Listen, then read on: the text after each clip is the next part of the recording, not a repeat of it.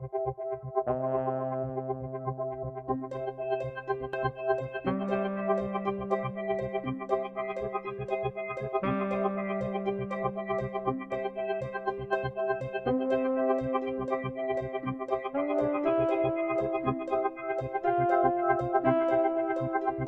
Willkommen zurück auf der Therapie-Couch für Filme, der 35. Ausgabe von Kino on the Couch, einem Podcast, bei dem ein aktueller Film zur Analyse auf die sprichwörtliche Therapie-Couch gesetzt wird.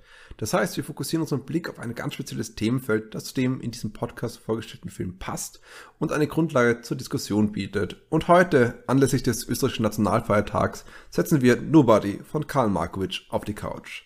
Mein Name ist Sebastian Fitz-Klausner und in der 35. Ausgabe von Kino on the Couch ist noch der Patrick Marki wie immer mit dabei. Hallo Patrick. Herst, ich zahl die nicht fürs Reden. Jetzt, jetzt fang schon an mit dem Podcast, damit du deine drei bis vier Euro auch verdienst. Aha, der Patrick ist Beira geworden, glaube ich, anscheinend. Ich als österreichischer Mensch äh, weiß ich nicht, welchen Dialekt er gerade versucht zu imitieren. ich bitte es offiziell zu entschuldigen, wenn ich in einem fürchterlich war, dann war es Dialekte zu imitieren, auch obwohl ich fast, fast anderthalb Jahrzehnte im wunderschönen Wien leben durfte, ah. habe ich nicht allzu viel Österreichisch beziehungsweise Wernerisch ähm, ja, mit aufgenommen.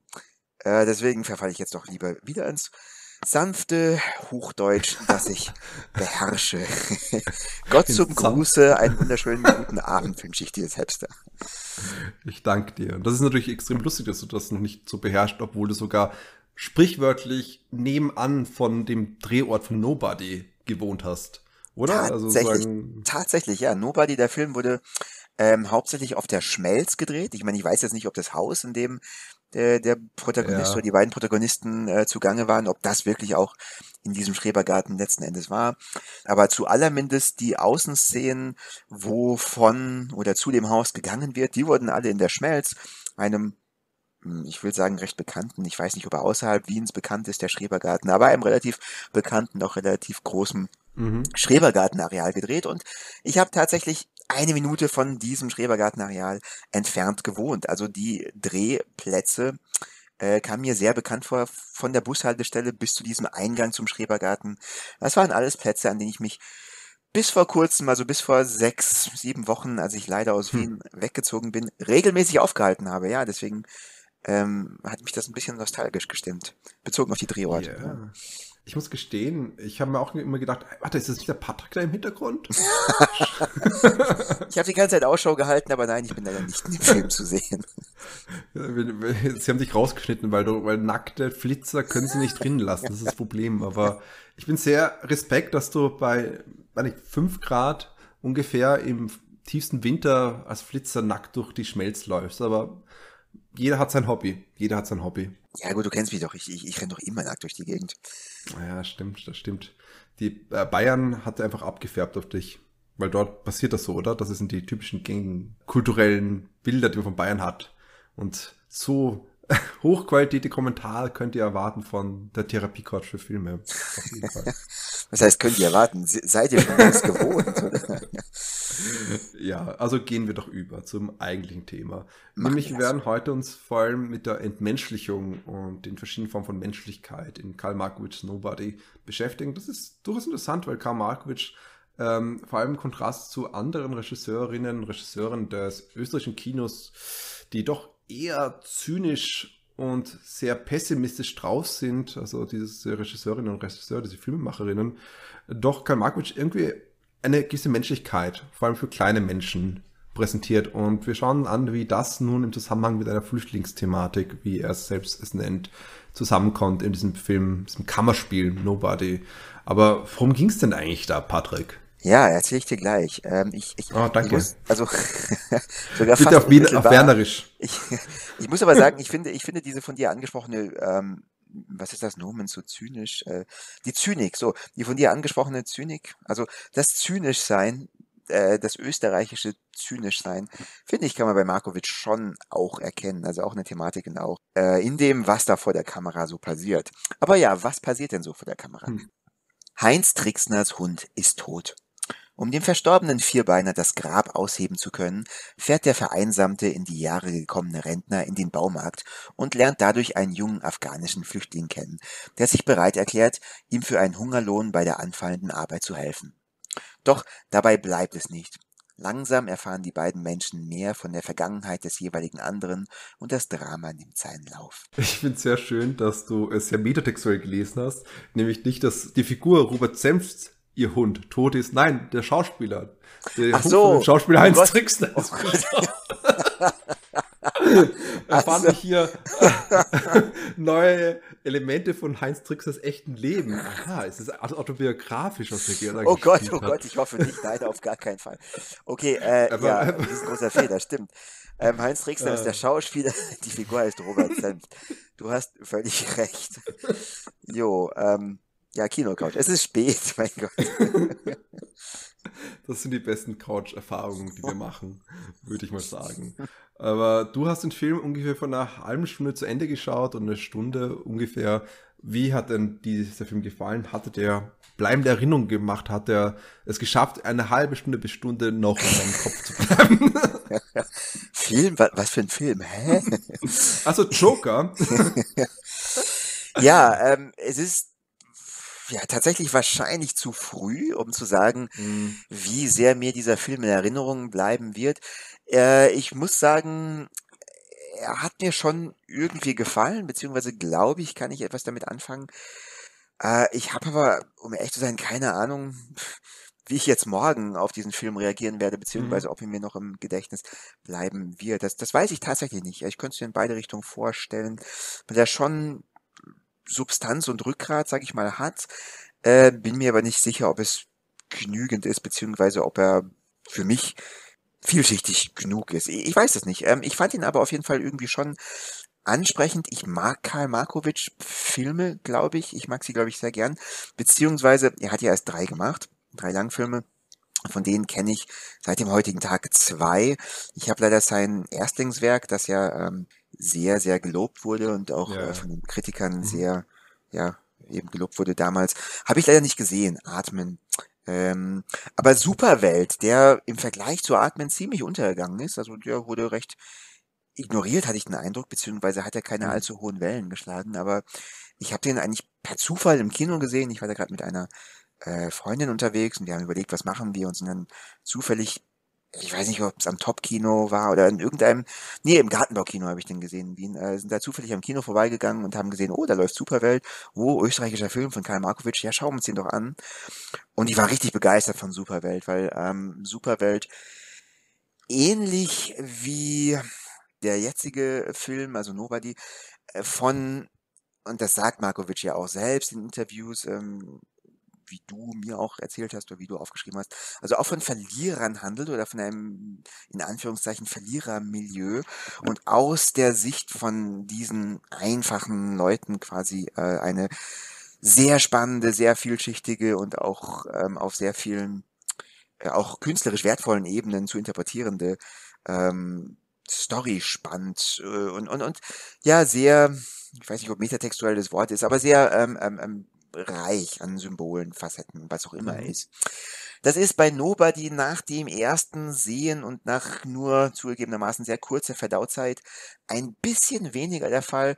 Nobody ist ein bisschen direkter in diesem ja, Sinne mhm. und arbeitet ein bisschen weniger mit ja, er arbeitet schon mit Allegorien, aber äh, weniger subtil damit. Also ja, wirklich direkter. Das heißt, es ist relativ, relativ leicht erkennbar, was hier eigentlich gemeint ist und was ähm, angespielt äh, oder worauf angespielt werden soll. Äh, auch nicht ganz. Also auch Nobody hat zumindest bei mir ein paar Sachen oder ein paar ähm, Ansätze aufgeworfen, möchte ich sagen, und die dann aber mhm. nicht, ähm, äh, also die offen gelassen. Im direkten Vergleich gefiel mir Nobody, glaube ich, nicht ganz so gut wie eben Superwelt. Äh, ich würde ihm ähm, ja, ich weiß nicht, sechs bis vielleicht sieben äh, tote, vergrabene Hunde von zehn möglichen geben. Hm, ich habe gehofft, das muss amputierte Beine. Ah ja, das, das wäre natürlich Amputierte Beine, was? ja. Ja, also äh, ein Film mit viel Potenzial. Ich bin mir nicht sicher, ob man vielleicht noch ein bisschen mehr draus hätte machen können. Ähm, und ob er nicht, also platt ist der Film nicht, aber vielleicht ähm, ein bisschen zu oberflächlich. Vielleicht auch nicht, ich bin mir nicht sicher, aber können wir nicht zur Diskussion stellen. Wie hieltest oder was hieltest du denn von dem Film? Ja, teilweise würde ich dir äh, recht gehen mit dem, dass ich auch ein wenig verwundert war tatsächlich nach dem Film, weil ich muss gestehen, ich habe nicht Superwelt gesehen, aber ich habe Atmen gesehen, was eine interessante Konstellation ist bei uns beiden, dass äh, die eine Person das, den einen Film gesehen hat und die andere Person den anderen Film. Das heißt, wir haben da so eine schöne äh, Balance, die wir auch, wo wir jeweils gegenseitig uns beziehen können darauf. Und Atmen, ich glaube, das, was mir an Atmen sehr gut gefallen hat, war tatsächlich, das ist optimistische. Dass es auch sehr stark um eine Existenz ging, die geschleudert wurde vom Leben sozusagen in vieler Hinsicht, aber gleichzeitig diese, diese Verliererfigur wurde ganz stark mit einem optimistischen Ausklang belohnt und das ging viel stärker ums Überleben sozusagen äh, und Weiterleben im Kontrast zu etwa Filmen von Haneke, wo es viel stärker um darum geht, den Menschen, den Zuschauer, die Zuschauerin zu hassen. Siehe Funny Games etwa. Also das heißt, im Kontrast dazu wird hier viel mehr irgendwie darf man sich dem Film, den Film auch fallen lassen und damit eben auch äh, vertraut werden mit den Figuren. Und das hat dieser Film eigentlich weniger, aber gleichzeitig ähm, will ich es dem Film nicht ankreiden. Für mich hat der Film eine gewisse Wut drinnen. Mhm. Eine gewisse äh, er benutzt das Wort einmal in einem Interview der Markovic, weil er auch, also er ist der typische Autorenfilmemacher, der Auteur, weil er auch gleichzeitig der Drehbuchautor ist. Und er hat auch einmal geschrieben, dass er so eine Hilflosigkeit hatte gegenüber die Situation, wie über die Flüchtlingskrise, äh, unter Anführungszeichen, würde ich mal ein bisschen sagen, weil es geht hier auch viel stärker um die mediale Produktion und die mediale Darstellung und die Politisierung von Flüchtlingen. Äh, und das, wie diese, diese Thematik der Flüchtlingskrise ähm, aufgeschnappt worden ist, medial und eben auch politisiert worden ist und wie er nicht nicht wirklich damit umgehen konnte, wie er nicht, er versuchte irgendwas zu finden, um sich dagegen zu wehren, gegen diese Art mit Menschen umzugehen und diese nicht anzuerkennen als Menschen tatsächlich. Und das ist, finde ich durchaus interessant. Also ich finde den Film nicht perfekt, weil er äh, Kanten hat, aber diese Kanten machen, hat, geben ihm noch eine gewisse Persönlichkeit. Und ich habe den Film ungefähr vor einer Woche gesehen, glaube ich. Und ich bin eigentlich ziemlich, ja, also begeistert ist übertrieben. Wie gesagt, ich, mir haben andere Filme von ihm besser gefallen, Atmen etwa. Also äh, ein anderer Film. Ich habe Superwelt ja nicht gesehen. Aber trotzdem, mir hat er deutlich besser gefallen nochmal. Aber trotzdem kann ich dem viel abgewinnen in diesem Film. Also ich ist ein Film, die, wo ich nicht unzufrieden bin, gesehen zu haben. Und lustigerweise würde ich ihm etwa ihn nicht oberflächlich nennen. Also gerade im Kontrast zu äh, Joker, den ich ja selber als oberflächlich gesehen habe, weil er weil er irgendwie so vieles versucht anzusprechen, ohne wirklich tief in der Materie zu sein, hat Markovic ganz eindeutig eine Aussage, die er treffen möchte und versucht mit allen möglichen dorthin zu kommen. Und das, das, das ist so eine gewisse Direktheit, die unbeholfen wirken kann und auch ein bisschen unbeholfen wirkt. Aber es ist auch, ich hasse das Wort ein bisschen, hat das Authentisches aber drinnen. Also so hat das, dass man ihn wirklich spürt und seine Handschrift spürt. Neben dem ist es total gut gespielt. Ich mag beide Schauspieler sehr, sehr gern. Also sowohl den Heinz Trixner, den du schon erwähnt hast, als auch den Burnuldin Hassan Zadeh, der auch äh, den, ähm, den zweiten im Bunde dieses Kammerspiels eigentlich spielt. Also den, äh, ich glaube, er hieß Ad, Abib, äh, Adib, Entschuldigung, Adib Guba. Adib, äh, den ja. Adib den Adib spielt, einen afghanischen Flüchtling und der selbst eigentlich ein afghanischer Flüchtling ist, was ja auch äh, eigentlich sehr spannend ist in der Stelle zu erwähnen. Und ich finde auch die Bilder total spannend. Also ich fand die Bilder sehr knisternd. Sie waren sehr angespannt irgendwie und alles war sehr, ja, das hat eine sehr schöne Atmosphäre äh, produziert für mich. Also ich, ich habe den Film eher gut in Erinnerung. Und äh, nicht, dass es jetzt ein Film ist, den ich auf Jahre hin immer wieder zurückschauen werde, aber es ist ein Film, wo ich nicht unzufrieden war, ihn gesehen zu haben. Und auch diese harten Kanten, haben, an die ich mich gestoßen habe, haben gewisse, äh, haben mein Interesse weitergeweckt, eher als mich abgestoßen. Ja, ich meine, ein bisschen stellt sich dann doch für mich die Frage, also ich meine, äh, wahrscheinlich sollte man gleich dann zum Thema kommen, aber inwiefern mhm. die Figuren, und es gibt ihrer ja eigentlich nur zwei, inwiefern sie mehr als nur, äh, ja, äh, ansatzweise ausgezeichnete, ähm, doch relativ schemenhaft bleibende Versatzstücke sind es nicht, aber irgendwie, also die Charaktere scheinen mir nicht, nicht ganz ausgereift irgendwie. Also ich würde gern mehr über die erfahren ein bisschen.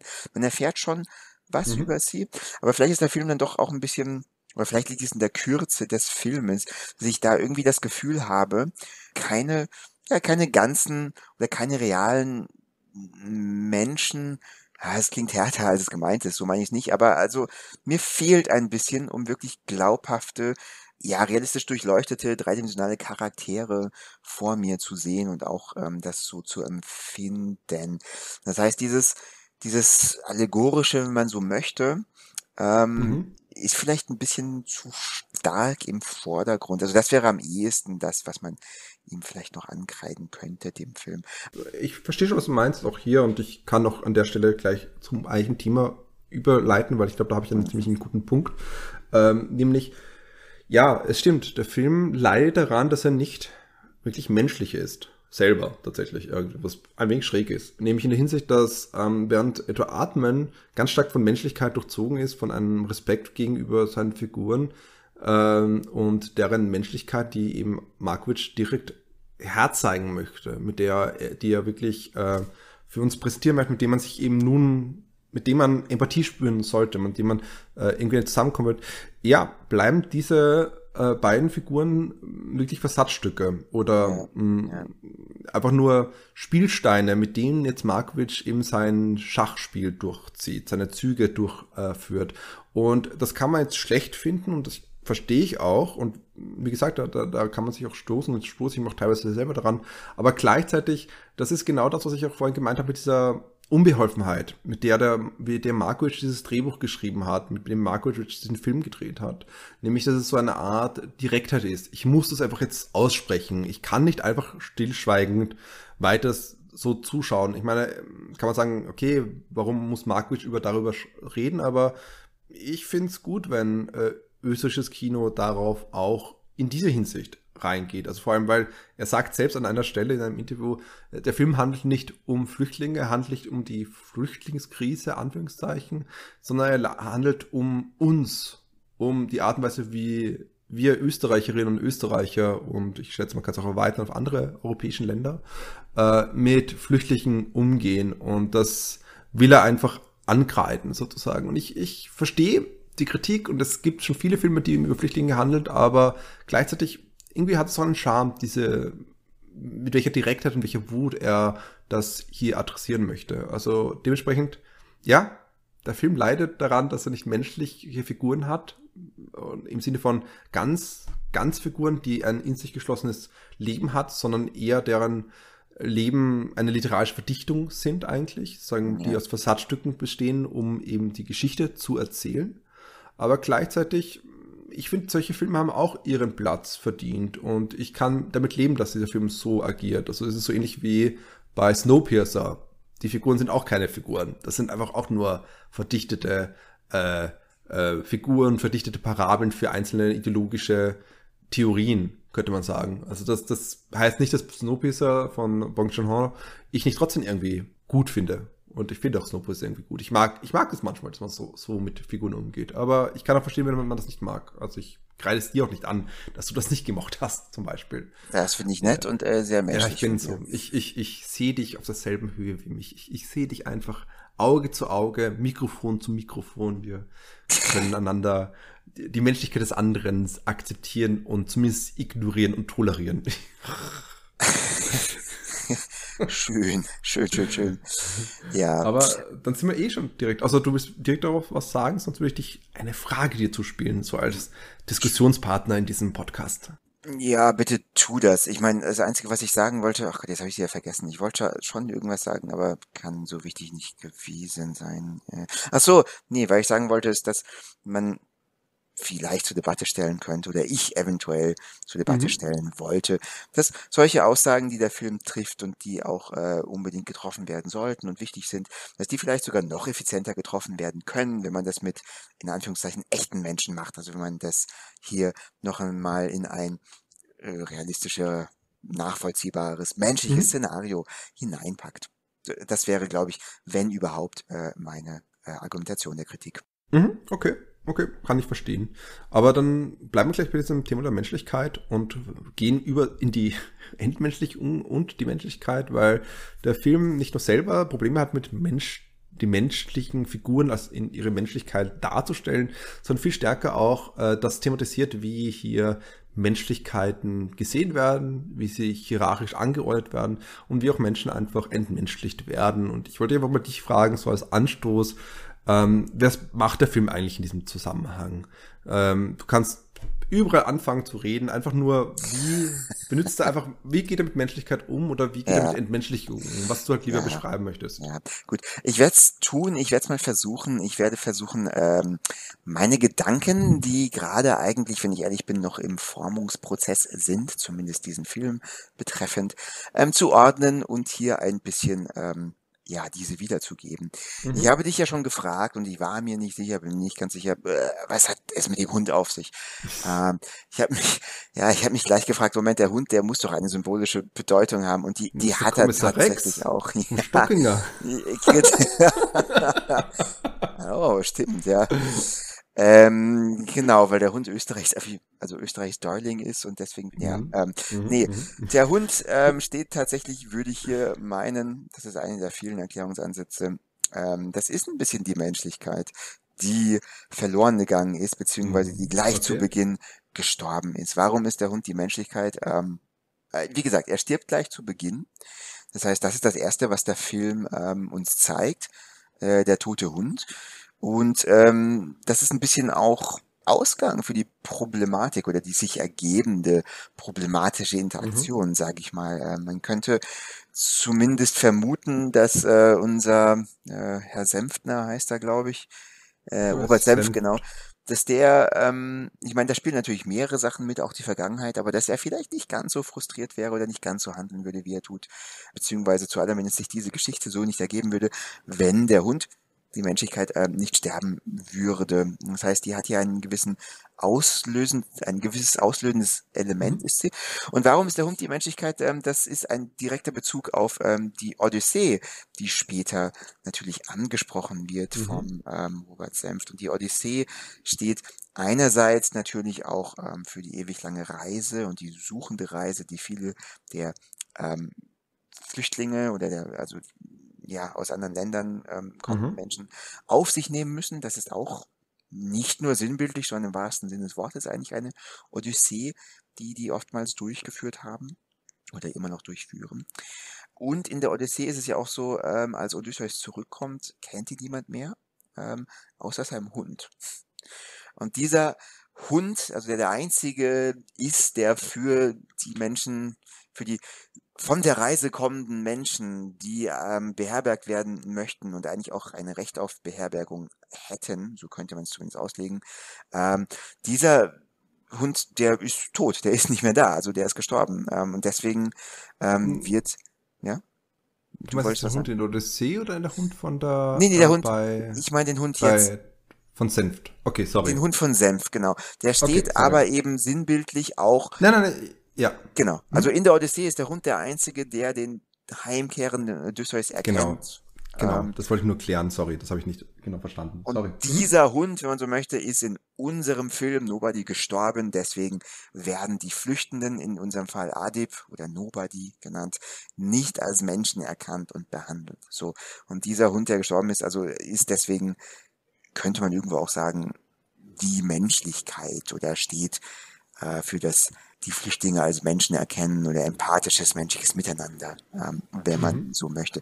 Und nicht nur, dass der Hund stirbt, nein, es wird tatsächlich auch die Struktur, die den Hund, ich meine, gut, wenn der Hund tot ist, ist er tot, aber die den Hund wiederbeleben könnte oder die eigentlich dafür da wäre, dass wir menschlich handeln und systematisch, strukturell hier Menschlichkeit ähm, in der Gesellschaft verankern. Äh, diese Struktur wird umgebracht. Also die Tierärztin, die eigentlich für das Wohlergehen des Hundes, also für die Menschlichkeit, hm. wenn man so möchte, ähm, zuständig ist, die wird einfach kaltblütig stranguliert. Also das ist natürlich kein Zufall, sondern damit, also das ist schon ähm, auch ein, eine eigentlich sehr direkte Anspielung auf ja, die politische Situation beziehungsweise wie ähm, politische Parteien auf die Flüchtlingskrise in Anführungszeichen in Österreich, aber auch in Deutschland und anderen Ländern reagiert haben. Also das wird schon sehr deutlich ähm, damit zum Ausdruck gebracht, dass wir auch aktiv die Menschlichkeit dann noch weiter ins Grab gestoßen haben, auch wenn sie zu Beginn schon oder auch wenn das schon länger der Fall ist. Ähm, ja, genau, das ist in den letzten Jahren aber noch mal mehr passiert. Das wäre eine oder sehr ähm, ähm, ähm prominente allegorische Ebene, auf der die Menschlichkeit angesprochen wird. Generell ähm, zeigt sich die fehlende Menschlichkeit aber also hauptsächlich darin, wie der liebe oder eigentlich nicht so liebe Herr Senft mit dem ähm, Adib, also dem Flüchtling, umgeht. Also angefangen davon, dass er ihn ja wirklich wie das letzte Stück Dreck ähm, behandelt und ihm nur einen Hungerlohn, also drei Euro ja. spätestens dann vier Euro, aber auch das ist ja also nichts äh, bietet und ihm dann äh, also auch anfängt zu sagen, okay, es ist 20 vor 11, also sagen wir 11, also er behandelt ihn nicht wie einen Menschen und das ist ganz, ganz deutlich. Ja, so, mhm. ich möchte hier einen Schlusspunkt machen, weil wir nicht noch einmal einen Joker-Podcast durchziehen wollen und mhm. ähm, ja, dir damit das Wort übergeben. Okay, danke dir. Ähm, ja, also ähm, interessante Deutung des Hundes, interessante Deutung, dass es eben hier eine direkte allegorische äh, Platz einnimmt, ähm, das durchaus auch teilweise stringent funktioniert. Das Einzige, wo ich dann wirklich ein bisschen dagegen sprechen würde, ist eben diese Tierärztin. Denn man könnte dann fragen, was will denn die Tierärztin denn? Weil warum sind wir bei der Tierärztin? Und um das zu sagen, sie, sie, bei der Tierärztin landen wir eigentlich nur deswegen, weil ähm, Herr Senft versucht nun Adib zu retten, sozusagen. Adib äh, leidet nach der Arbeit, ähm, hat er hat er bemerkt, dass es hat er hohes Fieber und man bemerkt, oh mein Gott, er hat eine riesige klaffende Wunde auf dem Fuß, die dazu führt, dass er vielleicht einen anaphylaktischen Schock hat äh, und daran auch dann in weiterer Folge tatsächlich stirbt, um das wirklich an der Stelle wirklich vorwegzunehmen. Das kann man, glaube ich, sagen. Wir haben schon gespoilert äh, und ich glaube, es ist okay. Aber was macht die Tierärztin? Mit ihm, der ja selbst sagt, nein, er will nicht ins Krankenhaus, er kann nicht ins Krankenhaus gehen, weil er hatte gar keine Papiere. Sie sagt, nein, sie macht sich nicht verantwortlich und damit auch äh, für ein Verbrechen verantwortlich, dass er sie ihn behandelt, ohne dass sie, dass sie selbst eigentlich äh, Menschen behandeln darf. Sie tut das auf jeden Fall nicht. Das heißt, wir haben hier eine Figur, die ähnlich wie andere Figuren oder generell die Situation für eine Entmenschlichung im System steht. Ein ja. entmenschlichendes System. Okay. Naja, wieso? Überleg mal, was gibt es für Momente, die wir immer wieder haben in dem Film? Wir haben nicht nur das, wir haben grundlegend eine Arbeitssituation, die ganz am Anfang gezeigt wird. Also es ist ganz einfach so, dass wir hier haben einen Moment, wo die Subjektposition von ja. ihm eigentlich nicht anerkannt wird und er hat dann einfach keine anderen Möglichkeiten, als den Scheiß zu machen und schlussendlich den Löffel abzugeben. Das stimmt, das stimmt. So, ich möchte aber ganz kurz vehement widersprechen mhm. in diesem einen Punkt. Also die Entmenschlichung und die ähm, nichtmenschliche Behandlung von Flüchtlingen oder von vor allem von Adib, die zieht sich natürlich sehr prominent durch den ganzen Film. Da gebe ja. ich dir recht.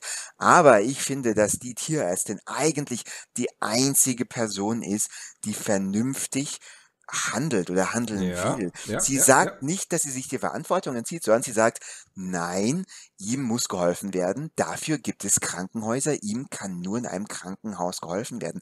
Das stimmt in diesem Moment, ja, wenn wir alles andere außen vor lassen, äh, und dass er am Leben bleibt oder dass er kein Bein amputiert bekommt, ist, glaube ich, schon das Wichtigste. Das heißt, es ist tatsächlich die einzig richtige Lösung in diesem Moment zu sagen, er muss in ein Krankenhaus. Und das will sie machen. Sie will bei der Rettung anrufen, will ihn ins Krankenhaus bringen, nur wird sie dann umgebracht. Aber sie ist die Einzige, die hier ähm, vernünftig reagiert. Sie sagt, das ist doch nicht ernst, Sie wollen mir 70 Euro bieten? Nee, nee, nee, wir müssen ihn hier in ein Krankenhaus bringen, damit er überlebt. Und Aber sie ist hm? gewillt, diese Schritte einzuleiten, sie möchte es machen und wird halt nur umgebracht. Ich, ich würde sagen, du musst es ein bisschen äh, ein wenig sehen aus einer Genrekonvention und der Art und Weise überlegen, wie er es ausgesprochen hat.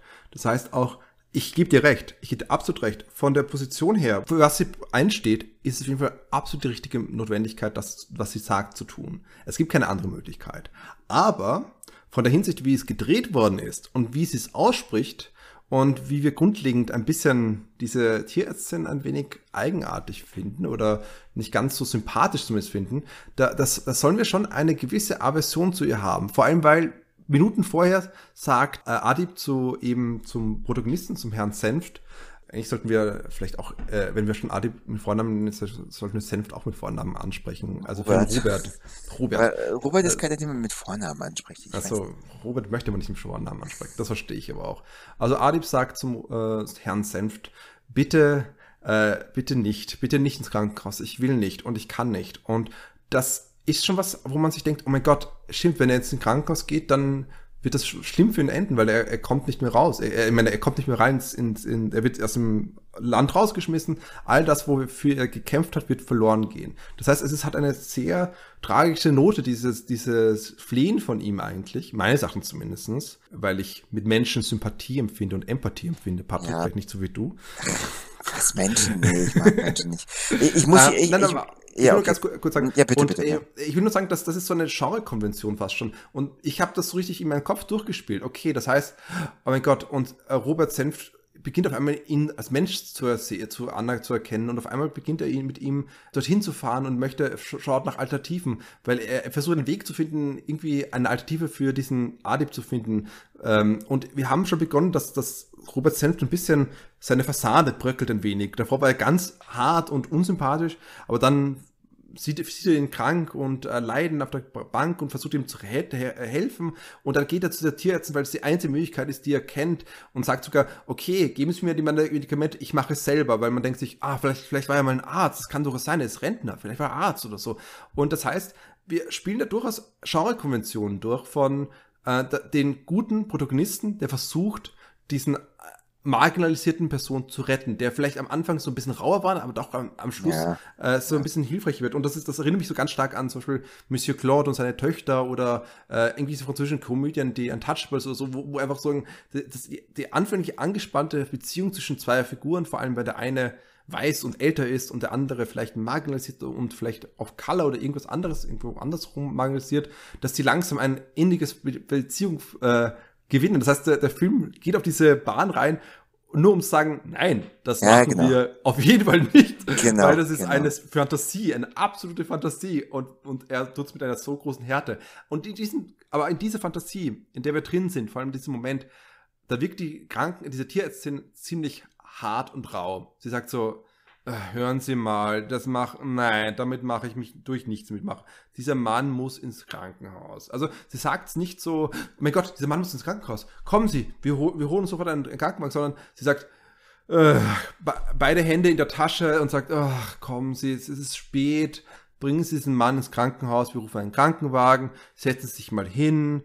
Und es ist alles so eine richtige Gelassenheit. Und das steht im Kontrast so, wie Robert Senft auf diese Situation reagiert. Was auch verständlich ist. Sie ist eine medizinische Spezialistin. Aber ich finde, man muss es immer so ein bisschen aus den, aus dem Verständnis von Genrekonventionen auch ein bisschen sehen. Und ja. da ist es ziemlich lustig, wie der Film diese Situation zunächst einmal deuten möchte, was sich natürlich sehr schnell umkehrt in dem Moment, wo, Robert Self dann die Frau umbringt und ja. äh, man sich denkt, äh, yay, vielleicht, äh, vielleicht war sie eine schlechte Tierärztin, vielleicht, okay, vielleicht ist er so ein guter Kerl, dass er nur den armen Menschen rettet und nicht die Menschlichkeit anderer Menschen anerkennt.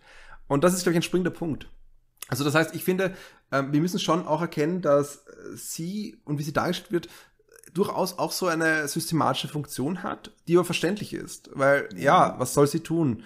Äh, und das ist auch lächerlich. Und das ist ähnlich wie dann später auch die Polizistin reinkommt in diesen Film, die einfach sagt, zeigen Sie mal Ihr Ausweis, ohne, einfach auf Verdacht, zeigen Sie mal Ihr Ausweis. Also so dieses wienerische, zynische oder wienerische, ja, okay, machen wir einfach. Ich weiß nicht, das hat schon eine interessante Note drinnen. Das ist drin, es, es ist ein bisschen dieser Dienst nach Vorschrift, der mhm. vielleicht auch ein bisschen äh, hier angeprangert wird, beziehungsweise von dem eventuell auch behauptet wird, dass er Teil des Problems ist. Ja, das sehe ich äh, genauso.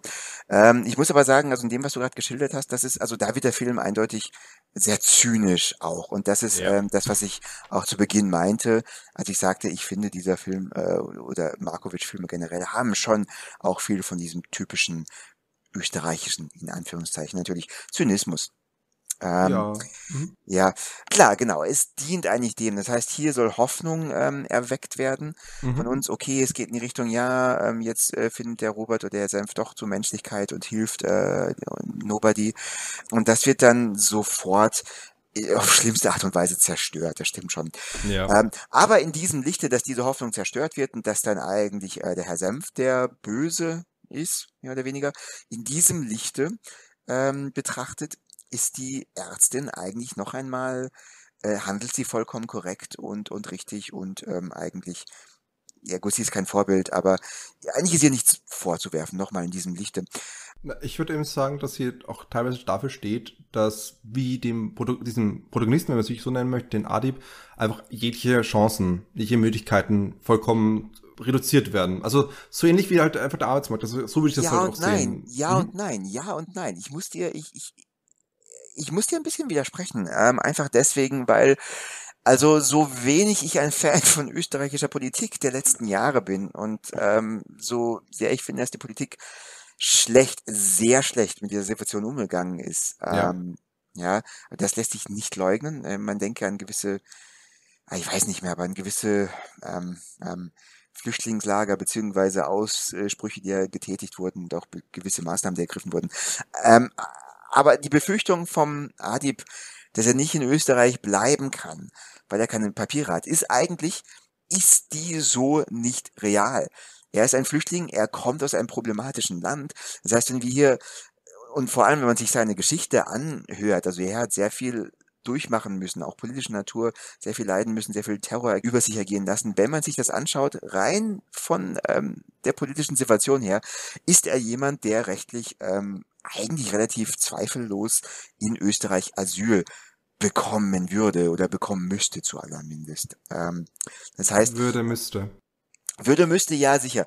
Ähm, seine Wahrnehmung ist sehr nachvollziehbar. Inwiefern die aber wirklich der Realität entspricht, das, das kann man zumindest ein bisschen in Frage stellen. Ja, ja also ich weiß nur, dass eine Freundin von mir arbeitet zum Thema oder hat zum Thema Arbeit papierlose Menschen, die nicht dokumentiert sind in Deutschland und da hat sie auch immer auch darauf verwiesen, dass teilweise sie, welche Angst sie einfach haben vor, vor Bürokratie ja, oder ja. Angst vor Bürokraten und ich kann das auch nachvollziehen. Dementsprechend ist es schwierig, das jetzt so zu sagen, äh, dass es einfach so sein müsste, aber du hast recht. Man könnte argumentieren, dass der Film es zu einfach darstellt. Das würde ich dir recht geben, aber ich glaube, der Film äh, stellt halt alles sehr zugespitzt dar. Ja, also ich kann es sehr gut nachvollziehen und diese Menschen gibt es natürlich. Es gibt sehr viele Menschen ohne Papiere in Deutschland, Österreich, die dann auch äh, unter fürchterlichsten Bedingungen irgendwelche Jobs annehmen müssen, weil sie oftmals auch zu Recht Angst haben, dass sie dann zurückgeschickt würden, wenn sie sich irgendwie irgendwo offiziell melden würden. Ja, ja. Ähm, das ist aber zumindest in Deutschland, ich glaube in Österreich ist es nicht anders,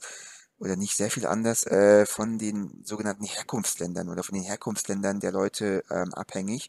Und das, da wird unterteilt sichere Herkunftsländer und nicht sichere Herkunftsländer. Und Afghanistan ist äh, kein sicheres Herkunftsland. Das heißt, rein davon ausgehend hätte der Adib zum Glück, muss man mhm. sagen, eine sehr hohe Wahrscheinlichkeit in Österreich bleiben zu dürfen. Ja, ja. also ich sehe, wie mit Flüchtlingen in Europa umgegangen wird aus eindeutig nicht sicheren Herkunftsländern und äh, wir wissen einfach, was eigentlich auch passiert. Also das ist eine andere Sache, das ist eine andere Sache. Ja, ja ich, ich sag nur, er könnte in Österreich bleiben, aber was du sagst, und das stimmt, ähm, die Wahrscheinlichkeit, dass beschissen mit ihm umgegangen würde, die ist natürlich leider, muss man sagen, auch sehr hoch. Das stimmt schon, ja, ja. Aber das ist, äh, du wolltest eigentlich noch was anderes sagen, Entschuldigung, ich habe dich nicht unterbrochen, während du geredet hast. Mit ich noch Kommentar. was, ich wollte noch was anderes sagen, aber ich habe ich habe wieder vergessen, was ich sagen wollte. Ähm, okay. Ach so, ich wollte nur sagen, ähm, hm? genau, das eigentlich, ja, es führt vielleicht ein bisschen zu weit, aber ähm, die Tierärztin äh, repräsentiert ein bisschen schon auch die österreichische Regierung, oder? Also wie sie mit dem Ganzen umgegangen ist und dann dafür auch ähm, ja, von der Bevölkerung abgestraft wurde und dann eine äh, andere Regierung gewählt wurde. So ein bisschen in diese Richtung könnte man das interpretieren. Aber ich weiß nicht, ob ich da. Ja, gut, keine Ahnung. Es ist wirklich eine andere Regierung gewählt worden. Ich weiß nicht ganz genau, ob das so passiert ist. Äh, okay, aber das ist natürlich hier, wieder hier noch da. Äh, oder das ist nicht der passende Ort, darüber zu reden, vielleicht. Ähm, aber okay, okay. Also, das heißt, du, du, du äh, hiefst es wieder auf einen symbolischen Wert in erster Linie. Ich bin mir nicht ganz sicher, ja. Ich bin mir nicht ganz sicher, aber ähm, eventuell. Ja. ja, aber dann, okay, ich würde gerne dann so ein bisschen an der Stelle ein bisschen weites zuspitzen, weiter anschauen äh, und mal wie ich direkte Frage stellen, hm, was ja durchaus lustig ist, weil ich ja das, was ich dir vorher versucht habe zu äh, skizzieren, dass ja eigentlich Senft relativ viel Empathie letztendlich mit Adib hat. Ja. Oder wirklich versucht, nein, warte, ich versuche es gerade so ja, polemisch ja. zu formulieren, wie es nur geht. äh, oder zumindest versucht, ihn zu retten auf verschiedene Hinsichten und verschiedene Weisen, nämlich mit dem, dass er äh, ihn zu der, Kranken zu der Tierärztin bringt, dass er wirklich für ihn mordet, großes Anführungszeichen und es passiert, würde ich auch nicht wirklich so sehen, aber ich versuche gerade so ein Devil's Advocate zu spielen. Mhm. Ähm, und schlussendlich natürlich auch, dass er versucht, ihn zu retten, indem er sagt, ja, ja, ich, ich amputiere schnell mal dein Bein und rette dich. Ha, ha, ha. Ja. äh, und jetzt wollte ich fragen, ähm, wie du damit umgegangen bist, dass hier dieser Senft, der ja auch ganz eindeutig vom Namen her ein bisschen ironisch klingen soll, weil es doch ein bisschen Nähe von sanft liegt, dieses Wort, würde ich mal vermuten. Ah. Äh, und wie das eigentlich gewirkt hat bei dir. Also diese vermeintliche Empathie, die er seinen anderen zeigt. Also von vollkommener Hass oder vollkommener Verachtung am Anfang des Filmes zu ja. ich rette dich, indem ich dich töte. Ja, ja. Ja, ähm, äh, ich bin mir nicht ganz sicher und ich muss sagen, so richtig aufgelöst wurde das immer noch nicht für mich. Das heißt, ich habe mich während des Films, okay. frage mich das immer noch, äh, schon auch nach seiner Motivation. So, warum, warum, also, warum ist ihm äh, der Adi plötzlich so wichtig oder empfindet er wirkliche Empathie für ihn? Was ist seine Motivation, ihm zu, mhm. muss man in Anführungszeichen setzen, ihm zu helfen? Ich bin mir nicht ganz Sicher. Ein, ein paar vielleicht fragmentarische Gedanken dazu meinerseits. Erstens eine Frage, sag mal, der Robert Senft, ist der, und damit schneide ich, oder? damit schneide ich schon den zweiten Gesprächspunkt an, aber ist er, ist er ein, ähm, mehr oder weniger direkter, indirekter, ist er eine Art Josef Mengele? Ähm, nein, nein, nein. Er ist, ein, er, ist, er ist einfach nur jemand, der, und das können wir jetzt an der Stelle schon vorwegnehmen, ein bisschen, weil ich glaube, das wurde noch nicht gesagt. Er hat eindeutig eine NS-Vergangenheit ja. und ich glaube, dass er ein relativ ungebildeter SS-Mann oder ähnliches war, mhm. weil er, ich glaube, nur der Gehilfe eines Arztes war. Ja, weil sonst okay. wäre er selbst einfach, würde, meine, du weißt, wie das österreichische System funktioniert, in jeder dritten Sekunde redet man einen Arzt mit Doktor an oder ähnliches.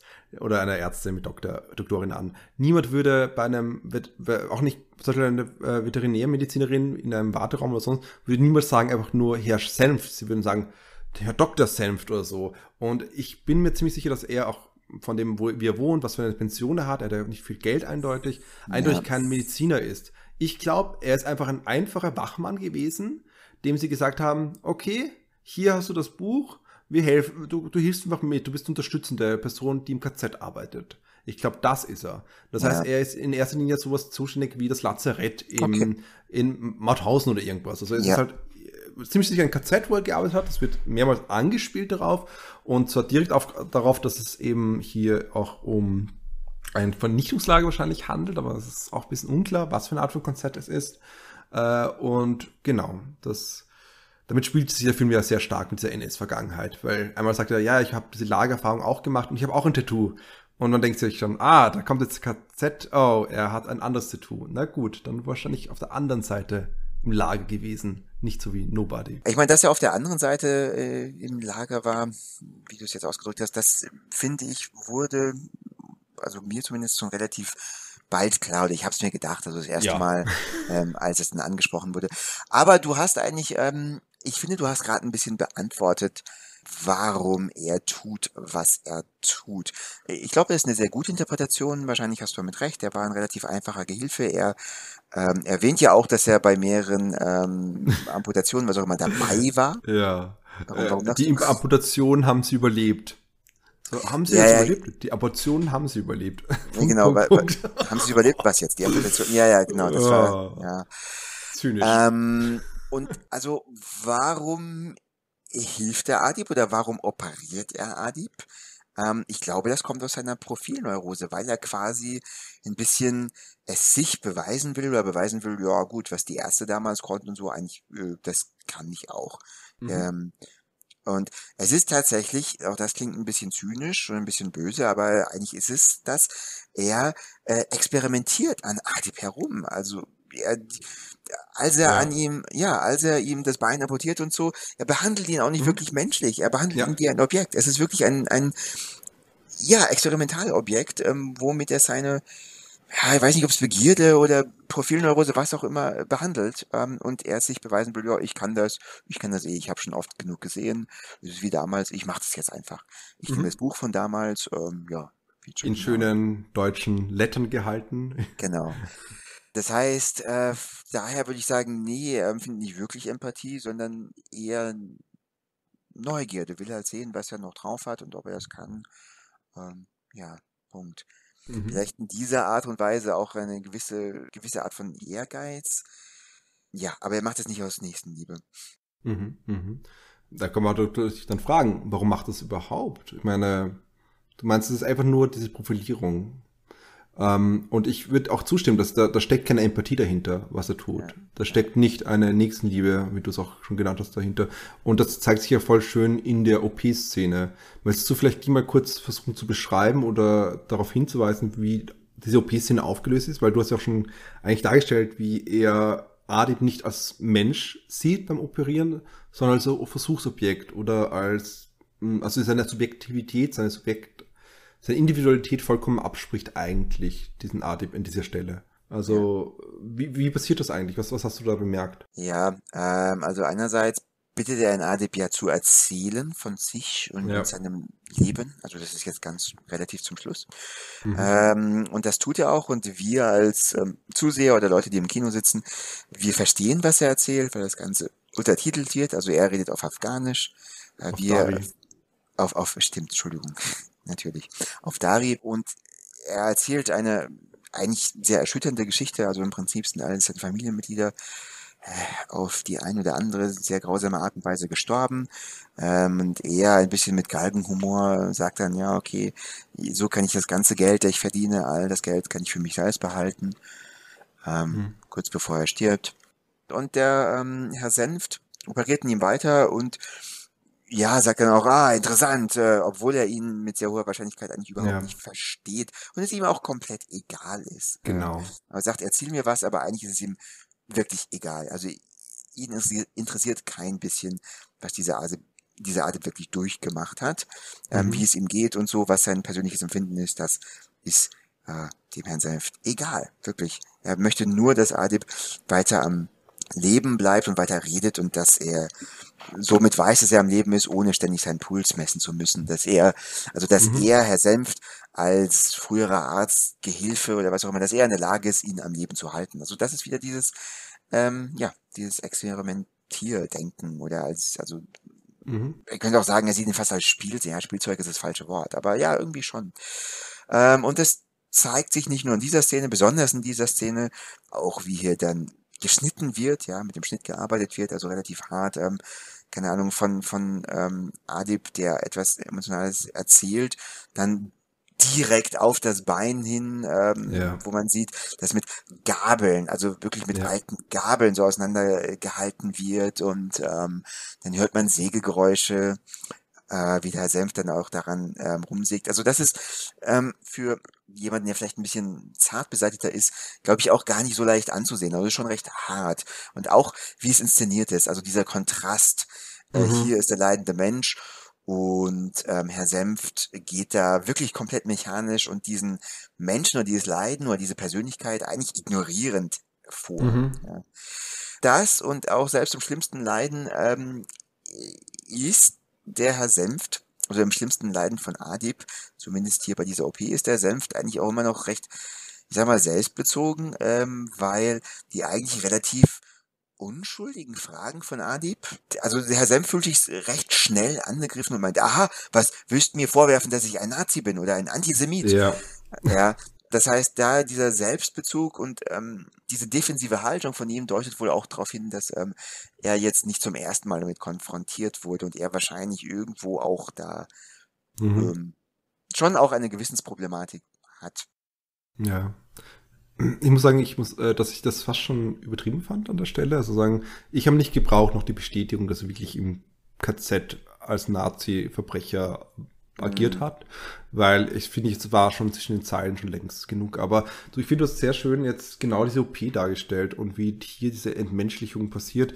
Und es stimmt, es ist dieser, also ich habe es auch sehr interessant gefunden, wie la ganz langsam die Kamera zum Gesicht von Adi vorfährt, ganz langsam sich vor, nach vorne bewegt, während eben diese menschlichste aller Geschichten erzählt wird. Das einzige Mal, wo irgendwie dieses Schicksal, was Adib erlebt hat, wirklich thematisiert wird und adressiert wird.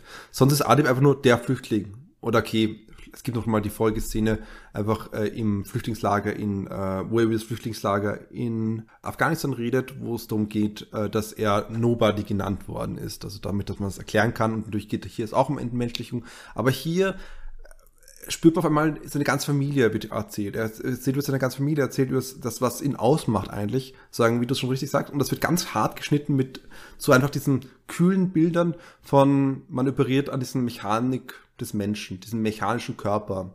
Das ist einfach so, passiert nebenbei und, und das ist schon sehr hart, vor allem auch wie einfach dann der Senft hier so durchs Buch blättert immer wieder so, ah, okay, wo war das nochmal? Okay, äh, was muss ich jetzt machen? Und währenddessen einfach, äh, ja, Adib verblutet. Langsam beginnt also, dass das Blut aus dem Bein rauszuspritzen und davor hat er mit, mit einem, ich glaube, mit einem Brotmesser durchs Bein geschnitten oder so in der Richtung, oder? Also sehr, brachial einfach in seiner Herangehensweise tatsächlich. Das heißt, wir haben ja. hier diese Auseinanderklaffen von der, der, den menschlichsten Moment im gesamten Film, nämlich mhm. dieses, wo eine Empathie, wie ich produziert werden soll, von dieser Geschichte her, zu dem vollkommen diesen Menschen nur noch als Körper zu sehen, an dem man probiert. Mhm. Also es ist übrigens kein Brotmesser, ich glaube, es war ein Cutter, aber okay. es ist immer noch brachial genug. Okay, äh, danke. Äh, und hier finde ich, vor allem wenn man das jetzt noch zu Ende führt, kann man meines Erachtens das Tier reinbringen, die Tiermetapher reinbringen. Weil für mich erklärt sich daran eigentlich alles. Nämlich in der Hinsicht, wie Adib als Tiersatz verwendet wird. Als äh, eine Figur, die eigentlich genauso einen klaren Stellenwert hat wie der Hund. In dem Sinne, nämlich jemand, der Senf wollte einfach jemand haben, der ihm Gesellschaft leistet.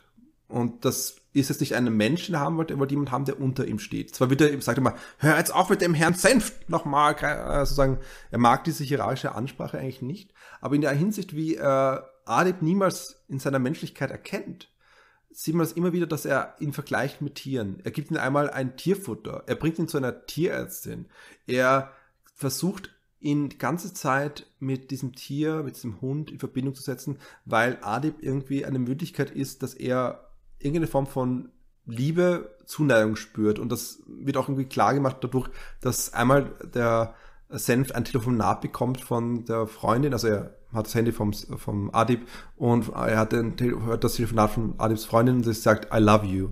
Und da ist diese Liebe immer wieder im Spiel. Aber für einen Senft ist das einfach nur ein Mittel zum Zweck. Da ist einfach der Adib einfach ein Mittel zum Zweck. Und das merkt man ganz stark, wie die, das Leichentuch sozusagen von dem Hund verwendet wird. Nämlich, es ist ein, eine Tischdecke, glaube ich, mit Blumen und darin ja. wird der Hund eingewickelt.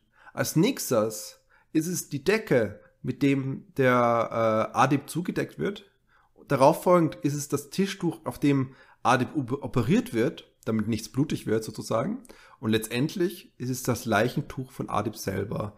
Und in dem Moment, wo er nun, also er hat auch, äh, es gibt diesen Schlussmoment, wo, das, wo die Sozialarbeiterin bei ihm steht vor der Tür und fragt, wie es ihm geht und da einfach dann sagt, hm, oh, sie haben ihren Hund verloren. Und man sieht im Hintergrund eben am Zaun, glaube ich, hängen die Decke wieder und der Blick von Senft ist knallhart. Er zeigt überhaupt keine Reue. Er hat gerade einen Menschen umgebracht neben der Tatsache den, des Menschen, auf, den er zorn, auf die er zornig war, also nämlich die gleich am Anfang ist er ganz zornig auf sie, weil sie jedoch ihn, seinen geliebten Hund getötet hat. Und jetzt will sie den anderen Hund auch nicht retten, sprich Adib. Äh, und darum ist es berechtfertigt, für, seiner äh, Meinung nach, ihn zu töten. Aber jetzt hat er zwei Tiere verloren. Und ich glaube, das ist schon ziemlich interessant, weil das zeigt was an, was viele Filme nicht besprechen oder nur die wenigsten so direkt ansprechen. Nämlich als Rassist kannst du trotzdem sagen, ja, es gab den einen guten Juden, den ich gemocht habe. Es gab den einen guten Ausländer, den ich gemocht habe. Aber alle anderen sind. Äh. Und trotzdem wird das meistens verbunden mit einer Hierarchie von Menschlichkeit. Er hat Adib niemals in seiner Menschlichkeit wahrgenommen. Er hat ihn immer unter seiner Stufe, äh, unter ihn wahrgenommen, selbst wenn er das nicht, wenn er das abstreiten würde. Und er hat ihn einfach als Objekt benutzt. Und ich glaube, das ist so ein zentraler Punkt, den man, den ich tatsächlich selten finde, wie wenn man über den Film redet, wie ihm Adib zum Hund wird oder zu einem Tiersatz wird. Ich weiß nicht, wie es dir siehst, aber das ist für mich der, der, der springende Punkt gewesen, um den Film zu dekodieren. Diese Leichentuch, was herumwandert, sozusagen. Mhm. Und der Schlu Schlussanszene, Schlusseinstellung noch sichtbar ist. Sorry. Spannend, spannender, interessanter Ansatz, an dem sicherlich einiges Wahres dran ist. Hm. Ich frage mich aber, inwiefern oder was für ein Verhältnis der Herr Senft wohl zu seinem Hund gehabt haben mag. Äh, weil er, es deutet ja doch einiges darauf hin, dass er schon auch ein sehr inniges Verhältnis zu seinem Hund hatte, ja. Einerseits, es gibt eine Szene, wo man Bilder an der Wand Mhm. hängen sieht von Herrn Senft und da ist, wenn mich nicht alles täuscht, zumindest eines dieser Bilder, wenn nicht sogar mehr, ähm, sind Bilder von ihm oder nur dem Hund? Also der Hund ist darauf zu sehen. Er, Senf dreht auch sehr liebevoll von seinem, oder, ja, ich weiß nicht, ob liebevoll, aber ähm, er sagt auch, ja, sehr alt geworden, älter als ich in Hundejahren. Ähm, und, und zu Beginn, also als der Hund stirbt, man sieht auch, wie aufgelöst der Senft ist und er sitzt ja. auch am Tisch und, und, und, und weint eigentlich. Ähm, und interessanterweise ich weiß nicht, ob es beabsichtigt ist, aber das erste Mal, als der Senf das Essen, ähm, das er von der Sozialarbeiterin ähm, bekommt, hat und aufmacht und selbst isst. Also ich dachte mir, wow, das sieht aus wie Hundefutter. Mhm. Was er aber auch dem Adib gibt. Was er auch dem Adib gibt, was er aber vorher auch selbst gegessen hat. Hat also er nicht wirklich. Er nimmt einen Löffel unter das Pflaster. Das ist ja das Schräge an dieser Szene. Äh, äh, was macht er? Er nimmt, er einen, nimmt einen Löffel und dann lasst das. Also ich, man kann es sehen als, er hat keinen Appetit, Appetitlosigkeit nach einem Trauerfall, kann man durchaus so deuten. Oder man kann es auch sehen, dass es eigentlich das Essen für einen Hund für ihn. Kann auch man so verstehen. Das ist eine schwierige Szene. Also ich verstehe schon, was du meinst, die innige Verbindung zum Hund, aber ich glaube trotzdem, dass es, wie gesagt, ich glaube trotzdem, dass der Film vorschlägt, dass er seinen Hund ähm, geliebt hat, aber auf eine Art und Weise, wie man halt ein Tier liebt. Und ich glaube, der Film macht eine ganz klare Grenz, äh, Grenzziehung zwischen Tieren und Menschen. Äh, man kann jetzt sagen, das ist problematisch, kann ich verstehen, würde ich auch wahrscheinlich zustimmen.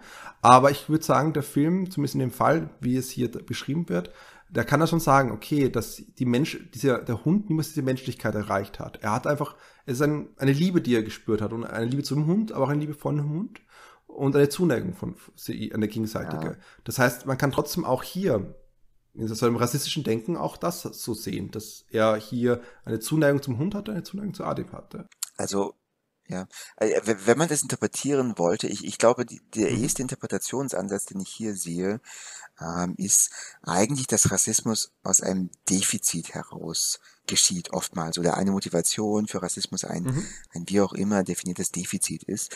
Ähm, das würde ich daran erkennen wollen, dass also der Hund wie innig die Beziehung zu ihm ist, sei dahingestellt, aber ich glaube, die war schon recht innig. Aber der, der Hund eigentlich für ihn, für den Herrn Senft, ja. mit hoher Wahrscheinlichkeit mhm. ein Menschenersatz ist. Ja, ich meine, auch seine Frau wird ja auch erwähnt, die ist irgendwann vor vielen Jahren mal gestorben. Ähm, die hat wohl auch eine relativ wichtige Rolle gespielt, hat auch mit ihm in diesem Haus gelebt wohl, weil sie für das Pflanzen der Nordmantanne verantwortlich war. Und vielleicht war das tatsächlich sogar nur ein ähm, Ferienhaus oder ein Schrebergartenhaus und sie hatten ein gemeinsames Haus. Aber die mhm. Frau wird irgendwann gestorben sein vor vielen, vielen Jahren ähm, und er wird sich dann sehr einsam gefühlt haben und hatte dann nur noch diesen Hund. Also keinen, in Anführungszeichen, vollwertigen Menschen, sondern als einzigen Begleiter den Hund. Und der Hund steht ihm dann auch noch weg und dann kommt Adib dazu. Das heißt, irgendwo erkennt der Herr Senf da auch einen neuen Wegbegleiter, vielleicht ein bisschen das mag wohl auch der Grund sein, warum er dann zur mhm. Bushaltestelle geht, als er ihn dort sieht und sich zurückholt. Ähm, aber es ist einfach eine, wenn wir ehrlich sind, auch eine Unbeholfenheit seinerseits. Das heißt, dieses Bedürfnis nach Nähe und Menschlichkeit ist da, aber er kann das nicht zum Ausdruck bringen oder kann nicht ähm, menschlich agieren, weil er es nicht gelernt hat oder verlernt hat oder was auch immer. Das heißt, ich erkenne, ich, ich glaube schon, dass da ein Bedürfnis ist, das er aber selbst nicht erfüllen kann und deshalb dann auch letzten Endes unmenschlich mhm. ist und wird. Und ja, also ganz so eindeutig ähm, würde ich tatsächlich diese von dir angesprochene Trennung zwischen Mensch und Hund und ähm, ähm, Vertierlichung, Verhundlichung, ist das ein Wort von Flüchtlingen oder von Adib, nicht festmachen wollen. Ich sehe es schon auch und ich glaube, du hast auch recht und das ist auch eine sehr spannende Interpretation, aber für mich ist wirklich, wie gesagt, dieses Defizit, dieses nicht menschlich sein können, äh, eigentlich nicht geliebt werden können oder nicht wissen, wie und dann eine gewisse zwischenmenschliche Unbeholfenheit haben und deswegen als äh, ja, Defensivmechanismus äh, entmenschlichend vorgehen. Irgendwie, äh, das wäre für mich eine mhm. zentrale Thematik, die ich gesehen habe mhm. Aber ich muss dann dazugeben, einfach an der Stelle, das hängt halt auch mit Hierarchie dann zusammen. Dass ja. er hier Adib dafür verwendet, für diese, okay, man kann normal mit einem anderen Menschen nicht umgehen, aber er könnte sich vorstellen, mit ihm umzugehen, hat wieder damit zu tun, dass er einfach die Möglichkeiten hat und Adib eigentlich keine Möglichkeit hat. Er muss halt das nehmen, er muss halt irgendwie Geld verdienen und wenn das auch nur, wie du es schon gesagt hast, um vier Euro per Stunde ist und nicht mhm. mehr. Da können wir aber noch kurz, bevor wir, wie ich dann endgültig schließen, die Frage stellen, zwei Fragen oder eine, eine geteilte Frage sympathisiert er dann mit Rassisten, dieser Film, Rassistinnen? Sieht das als eine traurige Position, dass die, oh, das Rassismus ist aus Defiziterfahrungen passiert, aus Defiziterfahrungen und wir müssen Rassism, Rassistinnen, Rassisten Liebe zeigen. Und als Folgefrage noch dazu die Bedeutung der NS-Vergangenheit in dem Film. Wir haben sie schon angesprochen ein bisschen, aber noch hier speziell wird hier vorgeschlagen, nur ein Mensch, der eine NS-Vergangenheit hat, kann sowas fürchterliches tun? Also wird hier so ein, eine Projektion gemacht.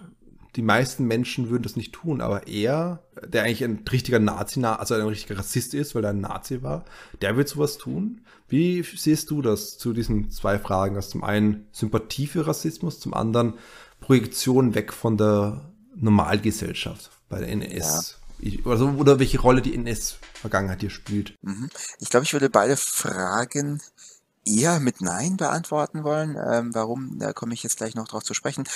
Sympathie für Rassismus, ähm, ja, interessante Frage. Also vielleicht, vielleicht tatsächlich ein bisschen, aber ich glaube tatsächlich nicht, dass es wirklich auf Sympathie hinausläuft, beziehungsweise eine damit in Zusammenhang stehende Frage ist, okay, was impliziert der Film denn? Welche Lösungsansätze zeigt er denn auf?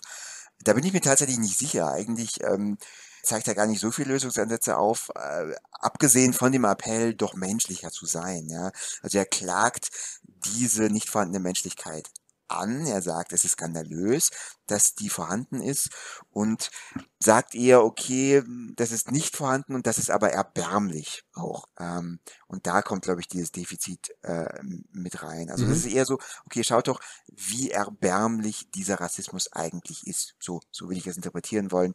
Ähm, ich weiß nicht, ob es gleichzeitig mit einer äh, lösungsorientierten Aufforderung doch mehr Liebe Rassisten gegenüber auch zu zeigen, weil sie dann menschlicher werden, verbunden ist. Könnte man vielleicht so lesen, äh, kommt aber tatsächlich nicht mhm. allzu deutlich ähm, okay. hervor, würde ich sagen wollen. Das zweite, nee, ich glaube nicht, dass es, dass der Film sagen will, solches Handeln ist nur auf Nazis oder Altnazis beschränkt. Nein, das ist ähm, vielmehr ein Kommentar auf die österreichische Gesellschaft beziehungsweise die österreichische ähm, Geschichte ähm, und eigentlich auf die Tatsache, dass, ja, es ist ja kein Geheimnis, dass mhm. äh, rechtspopulistische Parteien in Österreich recht populär sind und dass äh, in Deutschland leider auch schon wieder, mittlerweile sind die ein bisschen salonfähig, aber in Österreich war das schon länger und bis, zumindest bis vor kurzem noch in einem anderen Ausmaß der Fall. Ähm, und das wohl, darüber kann man sich streiten, aber eigentlich ist es ja, offensichtlich ist es nicht, aber eine relativ zu allermindest gängige These ist, ähm, dass das daran eben liegt, dass in Österreich ähm, nie eine richtige, äh, ich sag mal, Entnazifi Entnazifizierung stattgefunden ja, ja. hat, beziehungsweise man nie oder nicht in dem Ausmaß, wie es zum Beispiel in Deutschland passiert ist, sich äh, mit dem Nationalsozialismus und tatsächlich auch äh, der Täterrolle, die ja, Österreich eigentlich schon doch auch hatte, ähm, ja, auseinandergesetzt hat. Ja, ja, ja. Ähm, und, und diese fehlende Aufarbeitung für einen latent oder nicht so sehr latent vorhandene Ausländerfeindlichkeit, kann man eigentlich nicht großartig anders nennen, äh, die immer noch in der österreichischen Bevölkerung vorhanden ist, verantwortlich ist, also dafür steht. Und ich glaube, das will der Film damit zum Ausdruck mhm. bringen, durch die ganze NS-Vergangenheitsstory. Mhm, mh. Ja, das, damit kann ich auch ziemlich gut eigentlich d'accord gehen, mit beiden eigentlich, mit dem, weil ich finde, der Film hat auch keine wirklich Sympathie für dem, für diesen Menschen und er zeigt einfach die Kaltherzigkeit, die, die schlussendlich hier sich entfaltet, die auch aber nicht nur für ihn ste allein steht, sondern für eine große Bereich der Gesellschaft, die indirekt oder direkt mitwirken bei solchen Entmenschlichungsprozessen und auch, dass es eben hier diese Notwendigkeit gibt der Aufarbeitung, die etwa zum Beispiel Markovic selber auch mehrmals betont in Interviews. Ich würde sogar noch einen Schritt weiter gehen und es nennen die Notwendigkeit der Benennung. Es ist wichtig, dass wir Nazis nicht jetzt als ähm, dass wir Rassismus und Nationalsozialismus oder Nazi nazihaften Tendenzen nicht einfach unter mh, hm, alternative Beschreibungen fassen, sondern dass wir es tatsächlich direkt benennen, indem wir Vergleiche zumindest anstellen. Indem wir wirklich sagen, um ein krasses Beispiel zu liefern, aber dass ich wirklich auch so erlebe derzeit, dass das, was in den USA momentan passiert, tatsächlich Konzentrationslager einfach sind. Es ist, sind einfach Konzentrationslager, wir können es nicht anders nennen, für Latinx-Personen. Und ich habe das wieder auch so empfunden, wie ich letztens in einem in Mauthausen war, in einem KZ Mauthausen und einfach gespürt habe, wie ähnlich die Strukturen sind. Ich will nicht sagen, dass es ich will nicht sagen, dass es eine eins zu eins dasselbe ist, das, das, das ist auch sch schlecht, das ist auch äh, verklärend, aber ich will sagen, man muss es wirklich so benennen, wie es ist, was passiert, was hier wirklich vor sich geht, um eben auch es zu verhindern und nicht hinter verschönernden Worten zu verstecken. Also ja, lustig, also lustigerweise, nee, wurde ja vor kurzem erst in, ich weiß nicht, ob du es gesehen hast, aber in South Park recht gut aufgegriffen und thematisiert. Habe ich leider nicht. Also ich bin ein bisschen hinterher. okay, ja. Also es gibt eine Folge, die greift das auf und ähm, stellt es tatsächlich eigentlich genauso dar, wie du es gerade dargestellt hast. Ja, ist doch schön. Für alle Zuhörerinnen und Zuhörer, sie können sich jetzt dann auf diese South Park-Folge erfreuen und damit den Film noch vertiefen und unsere Diskussion, Absolut. die wir an der Stelle, wie ich dann beenden wollen. Denn wir haben, ja. glaube ich, einen ziemlich großen Spagat, einen ziemlich großen Bogen gemacht, äh, wo wir verschiedene Formen der Entmenschlichung gesehen haben im Film. Viele Arten, wie Menschlichkeit anerkannt wird, nicht anerkannt wird oder wie man unterschiedliche Hierarchien zumindest hier sieht, wo wer wen anerkennt als menschlich oder nicht anerkennt als menschlich und wie der Film das durchspielt, nämlich auf eine sehr Art, spannende Art und Weise. Und schlussendlich haben wir sogar ein bisschen noch über die Nazi-Vergangenheit geredet und der Patrick hat sehr schön es verbunden mit dieser Hinsicht, dass eigentlich es fehlt an einer Aufarbeitung von dieser. Mhm. Und diese Art und Weise, wie wir hier sehen, dass es diese Umgang mit Vergangenheit gibt, die wir wahrscheinlich nächstes Mal auch haben. Zumindest in Teilen. Wir werden uns mit äh, Dixuo Jiang Shang oder auch äh, So Long My Son von Wang Xia Shua, Shua, Shua, Shua äh, beschäftigen und versuchen, den Film entlang von diversen Themen, wir sind noch nicht ganz sicher zu betrachten, aber der Film spielt sich auch ganz stark mit dieser Zeitstruktur, wenn ich das richtig verstanden habe. Ich ja. habe ihn leider noch nicht gesehen, aber der Patrick hat ihn schon gesehen und wir werden und hat ihn, spricht ihn von großen Tönen. Das heißt, wir werden dann nächstes Mal uns dann vertiefen. Aber bis dahin sind wir natürlich auch wie immer erreichbar und ihr könnt uns jederzeit Hundekekse wohin schicken, Patrick? Hundekekse, oh ja, wie schön, ja. Hundekekse, bitte kein Hundefutter, äh, das brauchen wir jetzt nicht unbedingt. Ihr könnt uns aber erreichen, also unser Handle ist, äh, wie ihr euch denken könnt, Kino on the Couch und Kino on the Couch gibt es bei Twitter, bei Facebook. Ähm, das heißt, äh, schreibt uns einfach etwas, lasst uns einen nach oben gestreckten Daumen beziehungsweise ein Like dort. Ähm, ihr könnt uns auch einfach unter einer wunderbaren old-fashioned Gmail-Adresse kinoonthecouch.gmail.com mhm. erreichen. Unser Podcast ist beheimatet Wie viele Punkte bei... darf man setzen bei Gmail-Adressen? Man darf so viele Punkte setzen, wie man möchte. Wenn ihr wollt, könnt ihr Punkt, Punkt, Punkt, Punkt, Punkt, Kino, Punkt, Punkt, on the, Punkt, Couch at Gmail schreiben. Wir erreichen uns trotzdem. Nicht komplett egal bei Gmail, ja. Du hast dich aus dem Konzept gebracht. Sorry. Ah, genau. Beheimatet sind wir bei Podcast Garden. Ihr könnt also entweder direkt auf Podcast Garden gehen dort unseren Podcast suchen oder ihr benutzt einfach irgendeinen RSS-Feed oder Podcast-Catcher eurer Wahl. Dort könnt ihr auch up-to-date jede neueste und alte Folge mitverfolgen. Ja, das beinhaltet natürlich auch iTunes und äh, wie die großen Dienste sonst noch alle heißen mögen. Mhm. Ich glaube, ich hoffe, ich habe nichts vergessen, Sepster. Ich glaube, du hast alles perfekt gesagt. Und ja. ich würde sagen, wir verabschieden uns mit der Meldung, Geht nach draußen, liebe Zuschauerinnen, zu, äh, Zuhörerinnen und Zuhörer. schaut euch die Menschen an, schaut ihnen ins Gesicht, begegnet ihnen mit, mit, äh, mit auf einer Höhe und erkennt ihre Menschlichkeit an. Du lachst darüber. Absolut. Ich meine das eigentlich nicht ernst. Also ich, ich finde, das ist eine notwendige Aussage, die dieser Film trifft und wir sollten uns auch daran wirklich halten. Ja, absolut. Äh, also hm, wir haben ja, also das war ja auch beim letzten Film, also hm, hm, da, eigentlich, okay, ich will jetzt kein Fass aufmachen, aber es gibt also hm, interessanterweise haben sowohl Joker, äh, der Film, den wir das letzte Mal, die letzten beide Male besprochen haben, und dieser Film betrachten ja eigentlich Täter und ein bisschen auch die Genese von Tätern.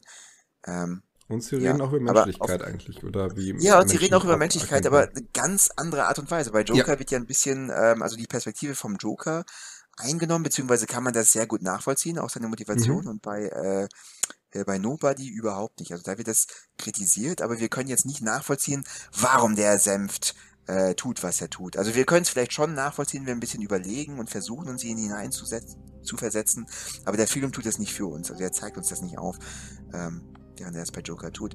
So, Okay, Entschuldigung, wir Diese sind eigentlich schon zu Beginn, zu Ende. können wir dann nächstes Mal führen bei Celluloid Gruppentherapie, wenn wir wieder den Joker-Film und den Nobody-Film miteinander vergleichen werden, wenn die in dieser Paartherapie dann miteinander kommunizieren können. Wenn Arthur und Robert aufeinandertreffen, ja, wenn das Arthur und Robert aufeinandertreffen. Sehr schön. Und damit, ciao Leute. Ciao. Anna, Anna, wie was? Anaphil, anaphylaktischer Schock. Ah! ja.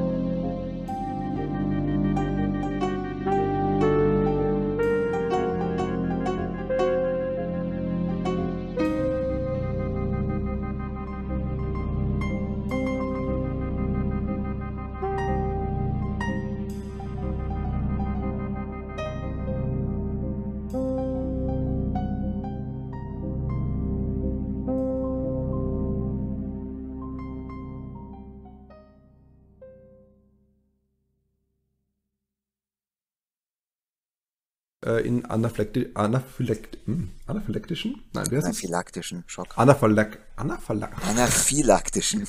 Anaphy in septischen so Schock bekommen. Ah, ich sehe schon, wird sehr spaßig beim Schneiden hier. Anaphylaktischen phylaktischen Schock. Anaphylaktischen Schock. So, nimm das, muss es so rausnehmen einfach. So einfach, einfach nur, als hätte ich es beim ersten Mal richtig ausgesprochen. Äh, ja, okay.